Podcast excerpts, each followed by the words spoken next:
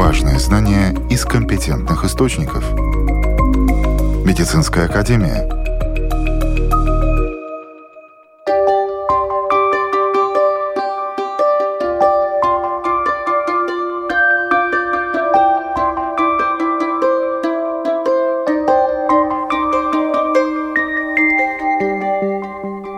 Здравствуйте, с вами Марина Талапина. Сегодня в выпуске. Молодые компании и стартапы, создающие продукты и услуги IT в сфере медицины. Каковы их перспективы на рынке Латвии? Что может побудить латвийских женщин активнее обследовать грудь и проходить маммографию? Образование врачей полвека назад и сегодня. В чем различие? Об этом в программе «Медицинская академия». И мы начинаем. Мире сейчас разрабатывается множество инновационных решений для более эффективной помощи пациентам и медикам. Латвия не исключение, но есть свои сложности в продвижении того или иного ноу-хау и IT Health, международная организация, которая занимается внедрением инноваций в области здравоохранения, имеет свое представительство и в Латвии. Координатор отдела международных отношений Рижского университета имени Паула Страдания Марута Фунта в интервью Латвийскому радио 4 рассказала подробнее о деятельности этой организации и о возможностях, которые открываются не только на территории нашей страны, но и в других государствах Европы перед молодыми компаниями и стартапами, создающими продукты и услуги в сфере медицины. Это Европейский институт по инновациям и технологиям. И э, у этого института есть э, несколько сфер, в которых они действуют. И одна из них health э, или здравоохранение. Это значит и больницы, и пациенты, и, может быть, даже, например, эрготерапия, которая говорит о том, как улучшить рабочее место, чтобы люди чувствовали себя там хорошо этот институт работает также, например, есть климат и питание и так далее. Да, это чтобы улучшить все для людей. И главная цель этого института сделать ниточку между наукой, и какими-то исследованиями, а потом эти исследования должны как-то э, войти в нашу жизнь. И очень часто, например, люди, которые занимаются наукой, они занимаются в лабораториях, они сделают какие-то свои исследования, открытия, и они пропадают, потому что им как бы и не нужно более, например, получили Нобелевские премии и все. Но это должно работать. Это должно работать и приносить какую-то пользу. Потому здесь включается этот институт IIT, потому что главная цель — это инновации. И инновации, которыми можно пользоваться в повседневной жизни. И, конечно, еще одно — это коммерциализация исследований, потому что это тоже одна из целей института, чтобы сделать Европу более инновативной, потому что в Америке мы знаем, что это очень развито то, чем занимается Центр Латвии, это тоже главная у нас цель узнать, сколько в Латвии есть э, так называемых э, стартапов, которые занимаются в сфере здравоохранения.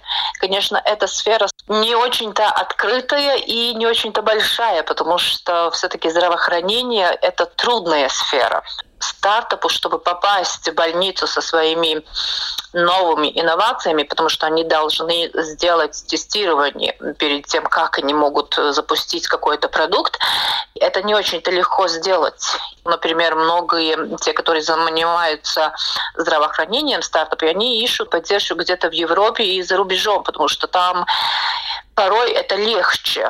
Но главное, чтобы те люди, которые занимаются этим здесь в Латвии, они получали какое-то финансирование от Европы и этим и занимается я это и Health, потому что есть несколько программ, несколько проектов, на которые могут э, стартапы подавать заявки и получить, например, финансирование для тестирования своих новых продуктов. Есть программы, которые должны быть уже с продуктом, с настоящим, с прототипом, но есть и программы, которые финансируют только идею да, если есть идеи, то можно тоже подавать свои заявки, и тогда уже через EIT Health проходить всю свою линию взросления, начиная с идей, потом уже прототип, и тогда уже есть эм, специальные программы, которые предназначены для того, чтобы найти инвесторов, которые могут инвестировать финансирование в этот стартап. Но это уже мировое признание, и э, открывается рынок не только в Латвии, но и за рубежом. Где вообще находится э, главной офис EIT э, Health и в каких странах также работают над тем, чтобы внедрять активнее инновации Главное место – это Германия, Мюнхен. Но, конечно, мы как центр принадлежим на том уровне, как мы работаем, мы еще в 14 странах Европы. Ну, например, и Польша, и Венгрия, и Италия, и Португалия, и Чехия, конечно, Литва и Эстония, и еще несколько стран. Мы под тем регионом, где инновации еще не развиты на таком уровне, как, например, это развито в Скандинавии или во Франции Франции, потому что эти два региона принадлежат к другому EIT Health региону.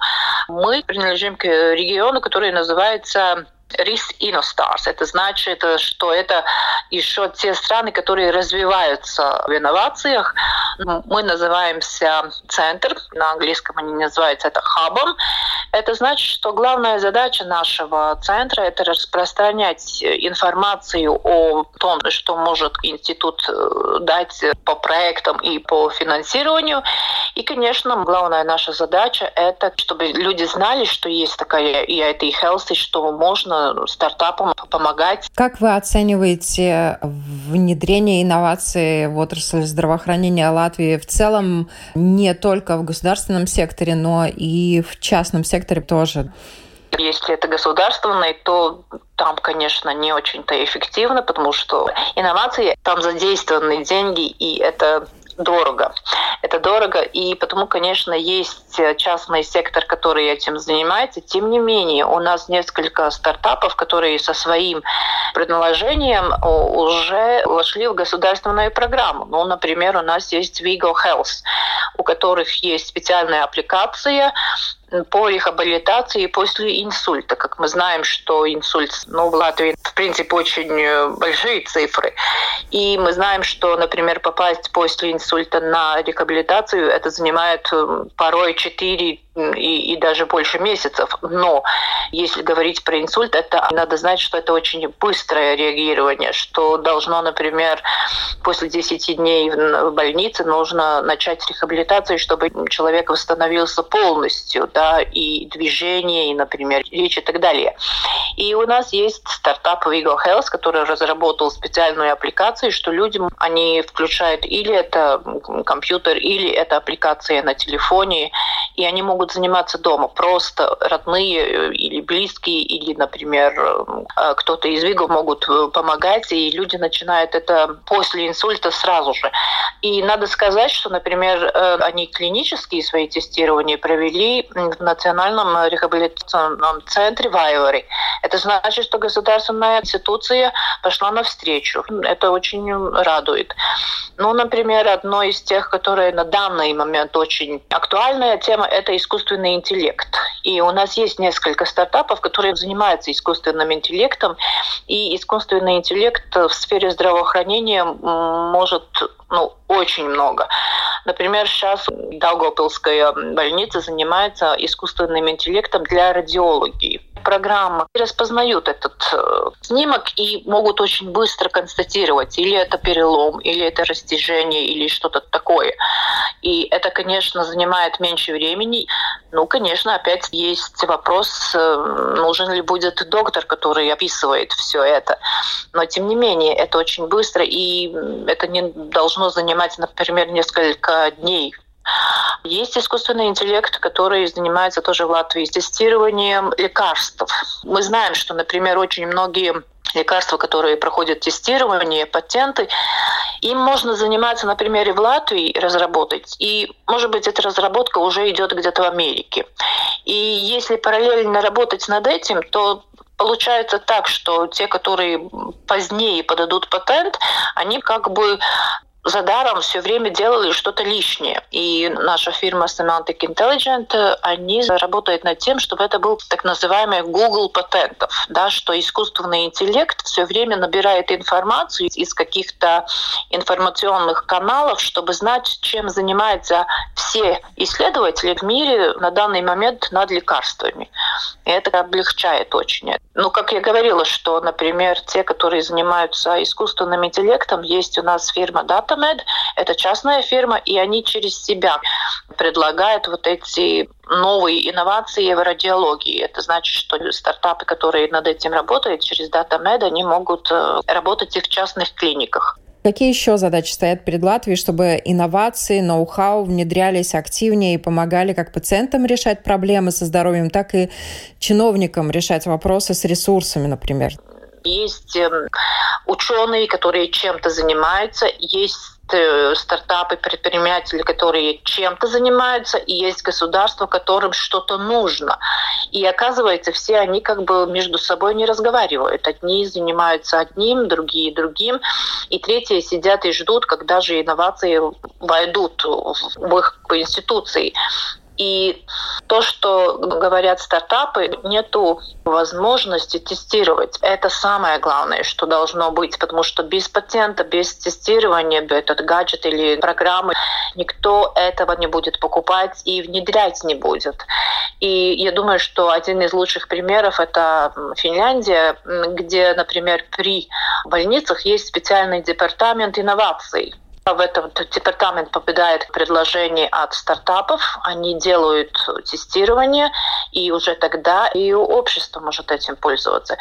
Если было бы центр инноваций для здравоохранения, где можно делать тестирование, это было бы очень большим шагом уже для того, чтобы улучшить здравоохранение. Я не говорю, что надо уже, там, например, внедрять искусственный интеллект везде, или робота, или так далее, но есть, может быть, какие-то очень маленькие вещи, вещи, но которые очень могут помочь например, повседневной жизни или даже работе в больницах. На вопросы Латвийского радио 4, напомню, отвечала координатор отдела международных отношений Рижского университета имени Паула Страдания Марута Фунта. Мы говорили о возможностях для молодых компаний, создающих инновационные решения, которые помогают пациентам и медикам.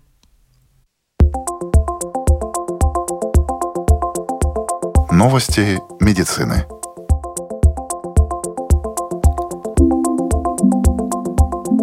Прямое перепрограммирование – потенциальная терапия для пациентов с сердечным приступом.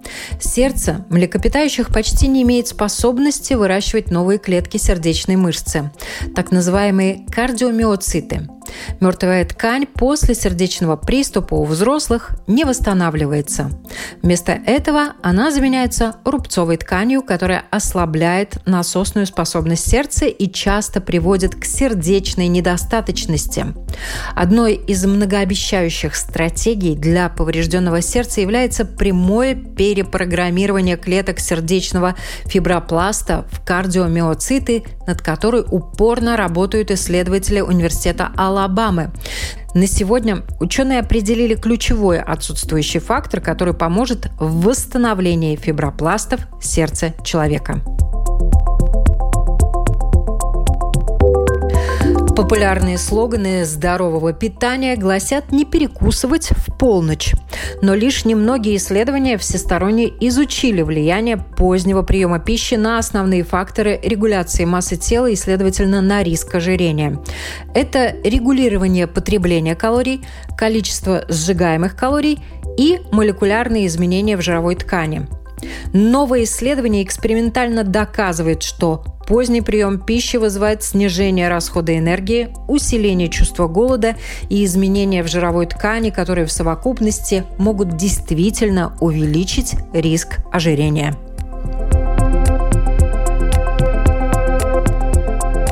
Коллекция фотографий генетически неродственных двойников вместе с анализом ДНК показали, что сильное сходство лиц связано с общими генетическими вариантами. Исследователи Института лейкемии имени Хосепа Карререса в Барселоне наняли человеческих двойников из фоторабот Франсуа Брюнеля, канадского художника, который с 1999 года собирал фотографии двойников со всего мира. Ученые получили фотографии 32 пар, похожих друг на друга. Исследователи определили объективную меру сходства для пар, используя три разных алгоритма распознавания лиц. Кроме того, участники заполнили биометрическую анкету и анкету об образе жизни и предоставили ДНК слюны для анализа. Физические черты, такие как вес и рост, а также поведенческие черты, такие как курение и образование, коррелировали в похожих парах. В итоге результаты показали, что общие генетические вариации не только связаны со схожим внешним видом, но также могут влиять на общие привычки и поведение. Исследования включают небольшую выборку, использование двухмерных черно-белых изображений и преобладание европейских участников. Но, несмотря на это, результаты могут обеспечить основу для будущих исследований биомедицины, эволюции и криминалистики криминалистики.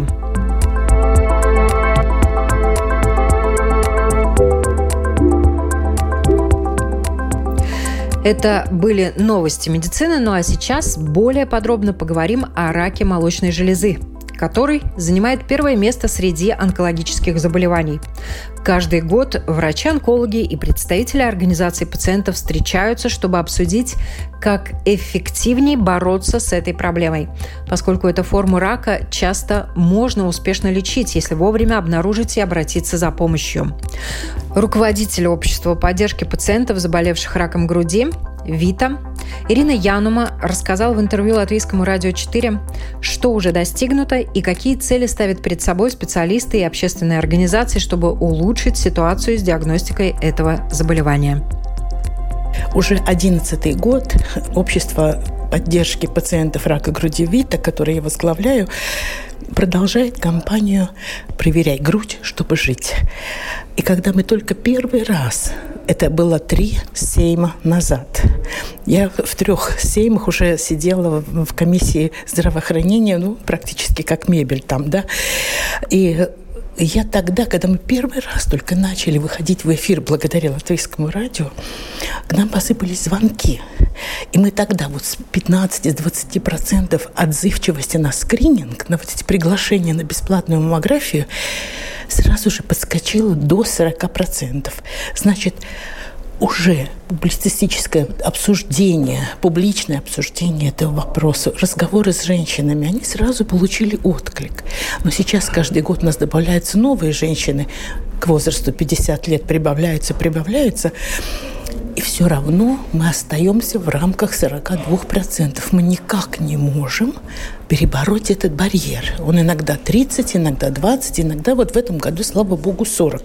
А 40 еще и потому, что средства массовой информации откликаются на письма вот нас, пациентских организаций, и мы очень активно общаемся и с Министерством здравоохранения, и с Национальной службой здоровья, и с Сеймом, и вот именно перед выборами, именно вот эти последние два года увеличилось финансирование для онкологии, и довольно много получили пациенты рака груди. Хочу пригласить всех женщин, у кого раньше была ампутирована грудь, то есть произошла мастектомия. Наконец, после 12 лет перерыва в Латвии возобновилась программа реконструкции груди за государственный счет. И мало того, не только реконструируется та грудь, которую потеряла женщина, но и если есть необходимость, то за государственный счет можно и симметризировать вторую грудь. То есть это операция, которая, значит, там два или три этапа этой реконструкции, они финансируются теперь из государства. Поэтому, пожалуйста, милые дамы, вы не забыты. Мы 12 лет вместе с онкологами боролись за это финансирование. Нам действительно выделили финансирование, просили 860 тысяч, мы получили 1 миллион. И я очень надеюсь, надо отметить, что вместе с Министерством здравоохранения создана рабочая группа, которая будет следить за выполнением утвержденного на три года нового онкологического плана. И вот эта группа вместе со всеми экспертами, с медиками, с пациентскими организациями не допустит снижения этой суммы, которая выделена на реконструкцию груди. Мы также будем отстаивать право увеличить количество компенсируемых медикаментов, увеличить финансирование всех онкологических программ, которых нам пока еще не хватает в Латвии. Но я хочу вернуться к скринингу. Я стала задумываться, меня многие интервьюировали сейчас в октябре да. месяце. Почему 40, а не выше? Почему 40, почему мы даже 45 максимум и не поднимаемся? И я констатировала такую закономерность. У нас очень много гинекологов, которые проводят э, свою практику как частную практику. И у многих гинекологов нет договоренности с Национальной службой здоровья. Это значит, что я предполагаю, если не 40, то ну 30 процентов женщин вообще не получает эти приглашения не на проверку рака шейки матки, не на проверку э, маммографии груди, потому что их пациенты оказываются вне списков вне этих списков, на основании которых пациенты государственных гинекологов получают эти приглашения. Я думаю, это так. И еще вторая причина, почему мы не можем получить рост скрининга. У нас очень снижена в наших регионах общественный транспорт. И женщины из районов, а сейчас очень многие выезжают из Риги, покупают дома и живут в районах, даже в прошлом городские жители, активные жители, они не будут выезжать, они не будут стараться выезжать из своих регионов. А есть еще финансово, женщины не могут себе позволить билет, который стоит в один конец 12 евро из Лодзинского района или из Красловского района или из Балвы. И потом, у нас сейчас приближена диагностика, и можно проходить и на мобильных маммографах, и в Даугавпилсе, и в Лепае, и в Ялгове. То есть у нас достаточно. Но все ли семейные врачи, все ли самоуправление организовывают так, как это делает семейный врач доктор Залпс? Он берет школьный автобус, вот как школьников утром везут на занятия. Вот такой вот автобус, когда мобильный маммограф приезжает к ним в Земгалы, в Бауский, Бауский там свой уезд, он на этом автобусе собирает женщин, привозят к этому мобильному маммографу, и у них полностью зарезервировано все время этого маммографа. Он это делает по собственной инициативе? Семейные врачи-то должны это делать и сами. Но я здесь вижу какую инициативу. Семейным врачам очень многим просто нет сил это делать. И здесь мы хотим в этом году, я обращаюсь ко всем, ко всем слушателям, мы будем настаивать на инициативе самоуправлений, чтобы они финансировали дополнительное помещение возле семейных врачей, а Национальная служба здоровья платила зарплату дополнительной медсестре или сестре-акушерке, которые бы телефонным звонком или с помощью сообщения СМС приглашали женщин. И семейные врачи, например, руководитель Ассоциации сельских врачей, доктор Айселнеце, она позволяет использовать свое имя и даже старается посылать сама, но когда у нее есть время, я даже удивлена. Она приглашает женщин, у которых необходимо провести маммографию, она им персонально посылает СМС. И когда женщина чувствует это внимание, они отзываются. И сразу растет отзывчивость на приглашение на маммографию. И здесь я хочу помянуть опыт медицинских центров МФД, в Риге их несколько, когда наш славный гинеколог, экс-министр Ингрида Цирцены провела программу вот такой вот сестры-акушерки, которая в соседнем кабинете от семейного врача звонила – женщинам. А в Риге женщины такие занятые и даже отнекивались бы, чтобы прийти на маммографию. Так вот, схема разговора этой медсестры с пациентом была настолько отработана, что женщина только осталось сказать, да, вот тогда я не могу, а вот в это время я могу на маммографию прийти, и все. И перезванивать второй раз почти не было необходимости. Стопроцентная отзывчивость была в МФД, в центрах здоровья.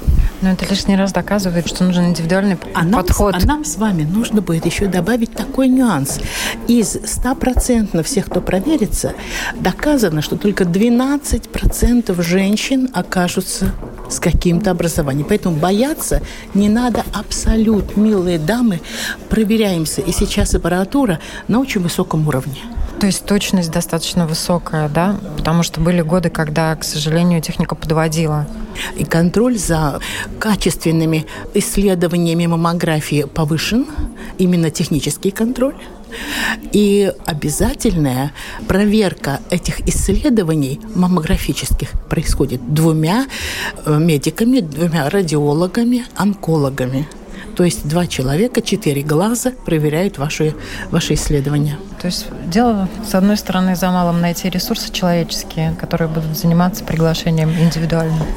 А, вот здесь э, общество ВИТА, мы обратились к самоуправлениям и Ассоциации самоуправлений э, господину Каминскому, что такой человек будет оплачиваться, такие помещения семейным врачам в регионах и в Риге в том числе, будет дополнительная оплата такой медсестре со стороны государства. И в Риге хочу сказать, что вот сейчас пройдет этап выборов, и мы можем уже конкретно разговаривать с Рижской думой о 15 врачах на левом берегу Даугавы и 15 на правом. Вместе 30 врачей в Риге, которые имеют уже вторую медсестру. Национальная служба здоровья уже сказала, что мы можем использовать вторую медсестру, но я думаю, что мы будем просить у Национальной службы здоровья семейным врачам за ответственность в этой программе доплачивать в месячную зарплату и дополнительно делать доплаты медсестрам, которые возьмутся за это. Ну, они несут ответственность за использование данных, и они будут осуществлять обратную связь. И если за этот год семейный врач покажет прирост до 60% отзывчивости на скрининг, то мы будем ходатайствовать, чтобы 100 евро каждому семейному врачу добавлять за эту работу, и чтобы эти 100 евро сохранились на следующий год. Цель общества ВИТА за этот год к следующему октябрю 2023 года поднять отзывчивость на скрининг до 60% минимум. Я напоминаю, на вопросы Латвийского радио 4 отвечала руководитель общества поддержки пациентов, заболевших раком груди ВИТА, Ирина Янума. В следующей нашей программе мы поговорим о том, как проводятся лабораторные исследования в Латвии, почему они занимают некоторое время и порой возникает необходимость сдавать анализы повторно. Важные знания из компетентных источников. Медицинская академия.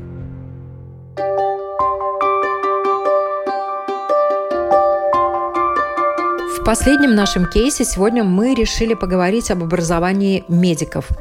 Как обучали врачей полвека назад и как это делают сейчас? С этими вопросами мы обратились к профессору Латвийского университета, врачу-офтальмологу Игорю Соломатину. Мы учились, ну, во-первых, это был другой социальный строй, во-вторых, были другие программы. Но вот из нас как раз и воспитывали тех докторов, которые должны были знать все.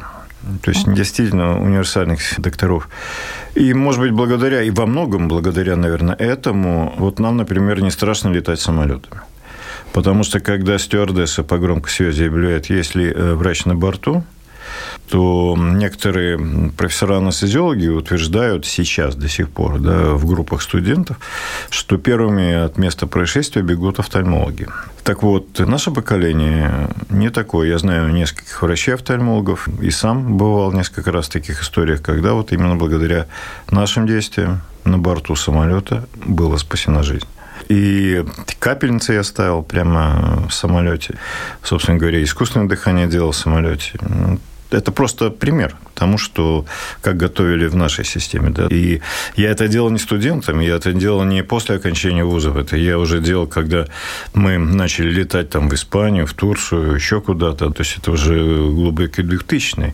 То есть я когда давно уже забыл все эти терапии, кардиологии и все остальное. Тем не менее, какой-то базис и какая-то основа остались. Это с одной стороны. С другой стороны, конечно, у нас не было близко подобия того оборудования, тех аппаратов, приборов, которые сегодня есть, наверное, в каждом медицинском учреждении. Более того, сейчас любой вуз может похвастаться специальными лабораториями, где студентов специально подготавливают к работе с этими приборами они тренируются, э, начиная даже с внутривенных инъекций на мониторах и на муляжах, и заканчивая анестезиологическими мероприятиями э, непосредственно вот на всех этих мониторах и муляжах. То есть сегодня студент выходит в практику, он уже более-менее понимает, что ему надо делать, э, в каких условиях, и все это делается не на пациентах. Раньше-то как? Мы приходили в палату, пациент там лежал, мы его расспрашивали, если он мог, отвечал, не мог, там показывали какие-то мероприятия, но близко к пациенту так особенно не допускали. Все-таки были какие-то этические нормы, которые ну, не разрешали студентам напрямую с пациентом э, работать. Кое-что мы хватали э, визуально, кое-что нам перепадало в вечерних, ночных дежурствах. Но, тем не менее, те, кто хотел, те научились. А сегодня вот это уже обязательно. То есть э, вас не допустят э, к диплому, если вы там не обладаете какими-то навыками. А, Практическими. Практическими, да. И поэтому эти навыки, конечно, не только чисто медицинские, вы должны еще знать и компьютерные технологии, вы должны знать и программное обеспечение, вы должны знать и основы этики работы с пациентами. До сих пор у нас есть э, нонсенс в резидентуре. Я считаю, что это, конечно, совершенно неправильно. Первые два года чем занимаются резиденты? Резиденты пишут истории болезни. Вот, так сказать, их основная работа. Это работа с бумагой. С одной стороны, конечно, хорошо, но с другой стороны, если у тебя только 4 года резидентуры, то хотелось бы, чтобы эти годы тоже не пропадали за написанием истории болезни, чтобы они, так сказать, четко координировались и с практической работой, и с дежурствами, и с посещением других клиник, для того, чтобы получить какое-то общее впечатление о других специальностях. Поэтому это, конечно, надо учитывать, и это надо иметь в виду. И вообще, в принципе, количество количество врачей, мест в резидентурах, которые бы оплачивали государственный бюджет, должно увеличиться, ну, по крайней мере, вдвое тогда мы, может быть, э, будем спасены от э, дефицита врачей. Так нам не хватает примерно 8 тысяч медицинских сестер и примерно 300 врачебных ставок пустые. Сколько лет вы уже практикуете? С 81 года, давно, давно. Так что практикую давно и э, знаю уже, наверное, все на зубок более-менее. Еще чуть-чуть и полвека. Да, скоро уже будет э, полвека, как мы закончили вузы и начали работать. А Пришлось... почему выбрали специализацию в офтальмологии?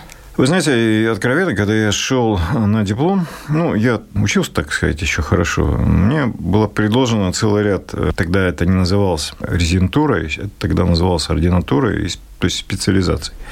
Мне предлагали гинекологию, мне предлагали инфекционные болезни, мне предлагали кардиологию, мне предлагали хирургию и вот предложили офтальмологию. Но офтальмология для меня была интересна с той точки зрения, что это была самая развивающаяся тогда отрасль в медицине, поскольку со всех, что называется, громкоговорителей и розеток звучал имя Федоров. То есть э, Федоров, который сумел себя раскрутить, сумел раскрутить свою отрасль, офтальмологию.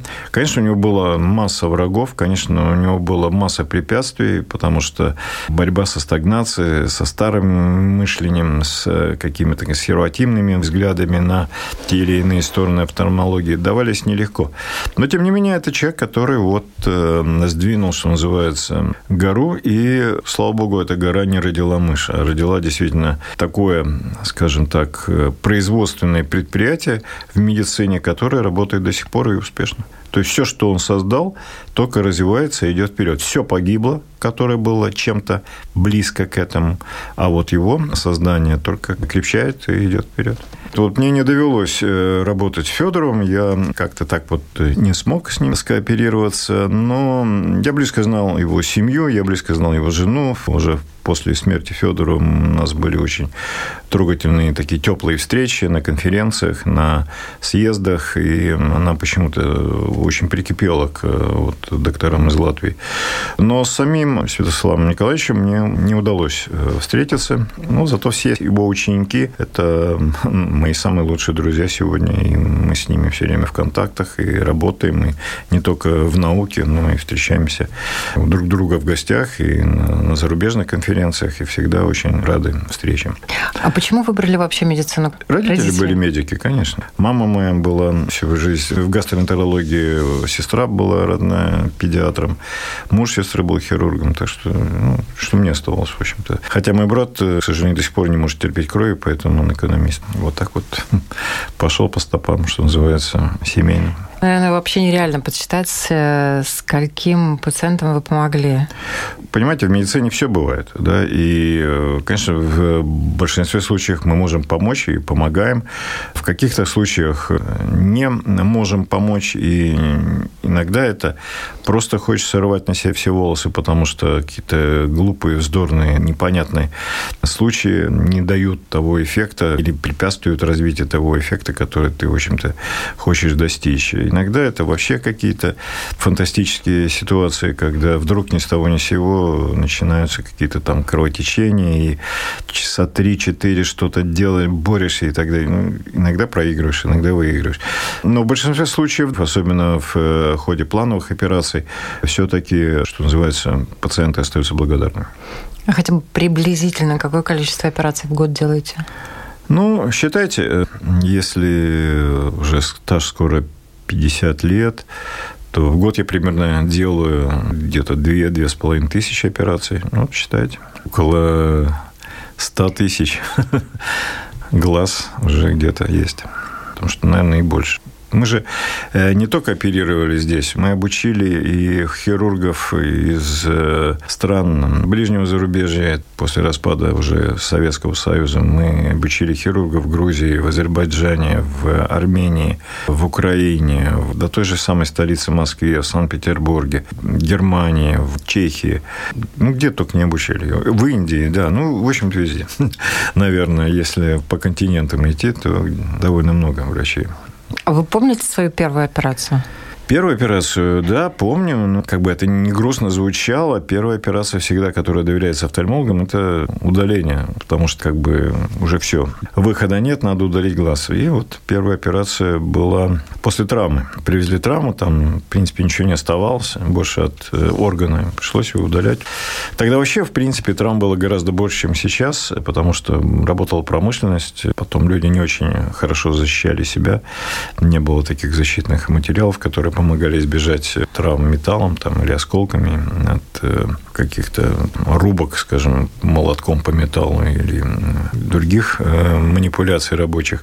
Поэтому раньше травм было гораздо больше. Сейчас э, хоть какое-то облегчение наступило в плане травм.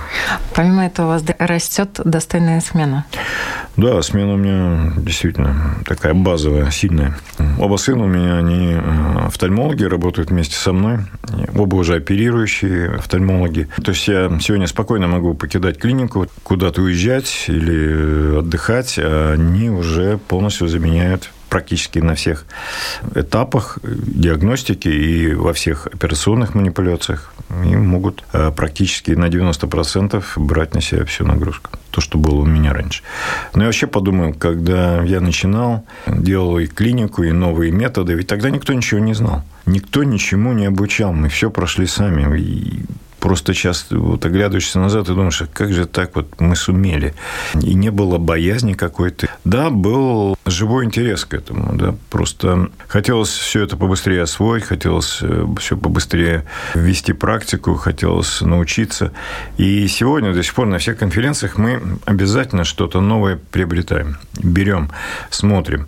Конечно, не всегда у нас остается времени на такую глубокую науку, но до сих пор очень многие компании, когда они начинают разработки, разработки или новых хрусталиков, или новых аппаратов, или новых линз, они в первую очередь для проведения клинических испытаний обращаются к нам. Потому что ну, такого опыта, который у нас редко где можно найти. Вы знаете, если раньше про маленькую Латвию мало кто знал, то сейчас э, на всех э, конференциях, конгрессах э, мы уже можем, так сказать, ходить, не оглядываясь из-под лоби, а все-таки с высоко поднятым подбородком. На вопросы Латвийского радио 4 отвечал ассоциированный профессор Латвийского университета, врач-офтальмолог Игорь Соломатин. Офтальмология в Латвии начала развиваться более ста лет назад. Тогда же была основана и существовала клиника болезней глаза, которую в 20-х годах возглавлял известный офтальмолог, исследователь патологии глаза, доктор медицины, профессор и ректор Латвийского университета Янис Рубертс. На сегодняшний день в Латвии действует больше десятка государственных и частных офтальмологических центров и клиник. На этом сегодня все. С вами была Марина Талапина. Будьте здоровы!